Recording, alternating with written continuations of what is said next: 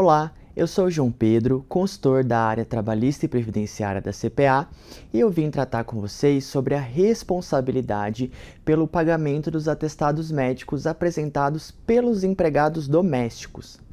De início, né, gente, como a gente sabe, no caso de empresa, a empresa é responsável pelo pagamento dos 15 primeiros dias de afastamento do empregado. E aí, a partir do 16º dia, se essa incapacidade persiste, a empresa encaminha o empregado para o INSS. Só que essa regra é um pouco diferente no caso do empregado doméstico.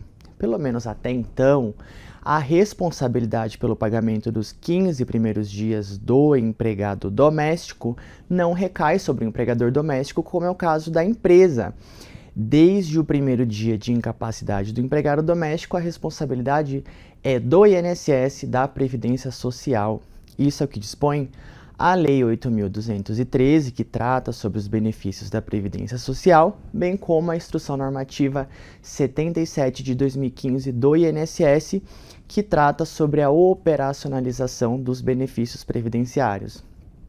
Ocorre que, no ano de 2020, o Decreto 10410 de 2020 trouxe uma nova disposição para a legislação previdenciária, especificamente para o decreto 3048 de 99, de que o INSS somente efetuará, efetuará o pagamento de benefício previdenciário para o empregado doméstico nos afastamentos superiores a 15 dias.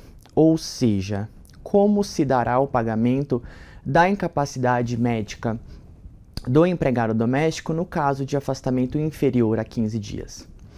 Em regra, o empregador doméstico continua não tendo a obrigação e, em princípio, com base nesse novo decreto 10.410 de 2020, o INSS também não efetuará o pagamento. E aí, nessa situação, o empregado doméstico poderia ingressar com recurso administrativo perante o INSS, alegando ali a questão jurídica né, da Lei 8.213 e da Instrução Normativa 77 do INSS disporem que o INSS é responsável pelo pagamento e, em princípio, a lei e a instrução normativa estão acima do decreto. Contudo, é possível que ainda assim a Previdência Social indefira o benefício e, nessa situação, pode-se até discutir judicialmente essa questão.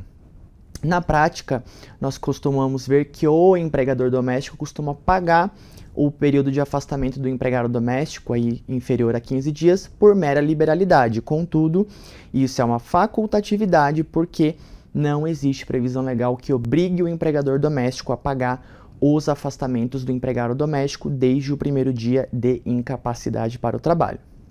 Por outro lado, eu só quero citar sobre a questão daquele atestado de isolamento de Covid-19, aquele específico da pandemia, que nesse caso o empregador doméstico deve efetuar o pagamento dele aí até 14 dias, porque naquele caso o tratamento são de faltas justificadas ao trabalho e não de incapacidade médica, como é o caso do atestado. Então, gente, essa é a controvérsia que surge, em regra, desde o primeiro dia de incapacidade de, é, do empregado doméstico. O INSS é o responsável pelo pagamento, contudo, com base nessa nova legislação, é possível que o INSS indefira esses afastamentos, indefira o pagamento do benefício previdenciário, e aí é a hipótese de o empregado ou empregador buscarem tanto o INSS administrativamente ou partir para uma discussão judicial.